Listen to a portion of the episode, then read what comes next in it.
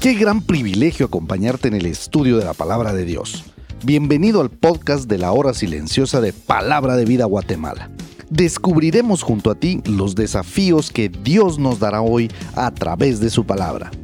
Deseamos que ya hayas tomado un tiempo para leer con anticipación el pasaje del día de hoy.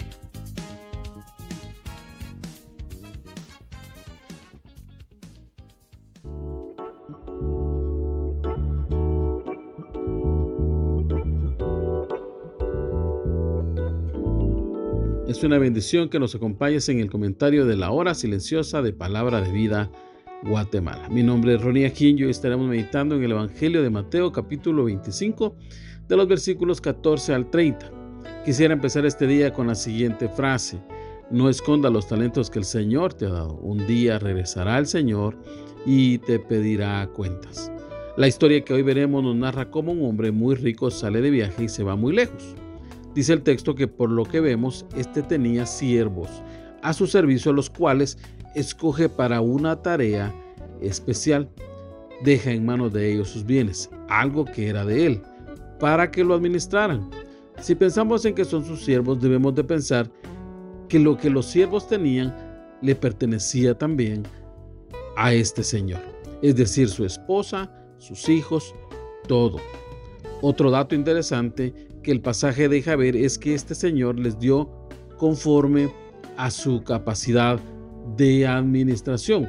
A uno dio cinco talentos, a otro dio dos talentos y a un tercero le dio un talento. Cuando hablamos de talentos nos referimos a cantidades de peso, de plata, de oro, otros materiales. Pongámoslo fácil, cada talento pesaba eh, más o menos 1.300 libras. Me puse a buscar cómo está el gramo de plata en Guatemala y me decía que esta se cotiza en quetzales en 175 quetzales con 59 centavos. Y si esta la colocamos al precio de dólar, estamos hablando que cada talento o bolsa de 1.300 libras tenía un equivalente de casi medio millón de dólares. Este hombre Vaya que sí depositó sus bienes en estos sus siervos. Les tenía seguramente mucha confianza como para dejar en sus manos estas cantidades de dinero. Ellos por su parte, o en el caso de los primeros dos, se ponen a trabajar duro y dice que el primero gana otros cinco talentos y el segundo ganó otros dos talentos. Es de notar que aquel hombre no pidió los resultados de una forma exigente. Dice el versículo 19 que había pasado mucho tiempo cuando aquel hombre regresó y pidió los resultados. Todos habían tenido el tiempo necesario para trabajar lo que se les había dado. Aunque uno de ellos no lo hizo así, pues escondió lo que su Señor le había dado a administrar. Dice el texto que cuando regresó, este señor hizo cuentas con ellos. Estaba muy contento por los resultados que tuvo con los dos primeros y una característica de todo esto es que este hombre no exalta a estos dos siervos porque eran buenos para hacer plata, sino por su fidelidad. En 1 Corintios 4 Pablo dice, así pues, téngannos los hombres por servidores de Cristo y administradores de los ministerios de Dios. Ahora bien, se requiere de los administradores que cada uno sea hallado fiel. Aquellos hombres fueron prudentes, trabajadores, aprovecharon el tiempo. El tercer siervo no había entendido quién era su Señor. Él pone pretextos. Se te se atreve a decir en el verso 24, te conocía que eras malo. Era una mentira. ¿Qué señor tan malo que le dio medio millón de dólares? Pretende conocerle, pero en realidad no le conoce.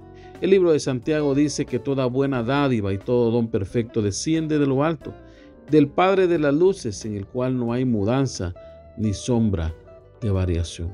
Ahora bien, uno de los bienes más valiosos que Dios te ha dado a ti y a mí es el tiempo durante estos años últimos que hemos vivido, ¿te has puesto a pensar cuántos años más vas a vivir? ¿Qué cantidad de valores, bendiciones y dones y talentos te ha dado el Señor?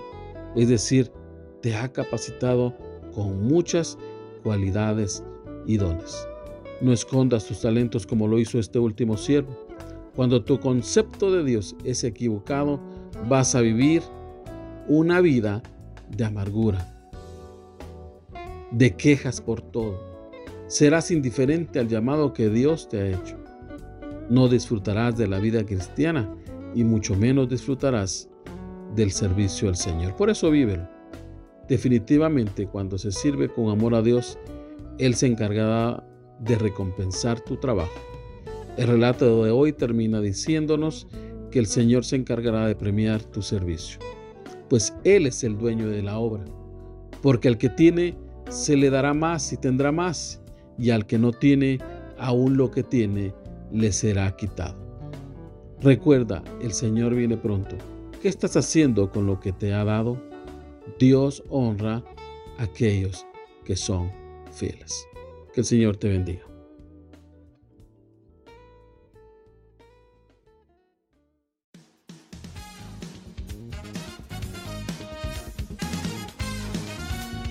Es emocionante saber los tesoros que Dios tiene en su palabra para nosotros. Ayuda a tus amigos a que descubran la voluntad de Dios para su vida. Comparte este podcast con ellos. No olvides seguirnos en nuestras redes sociales.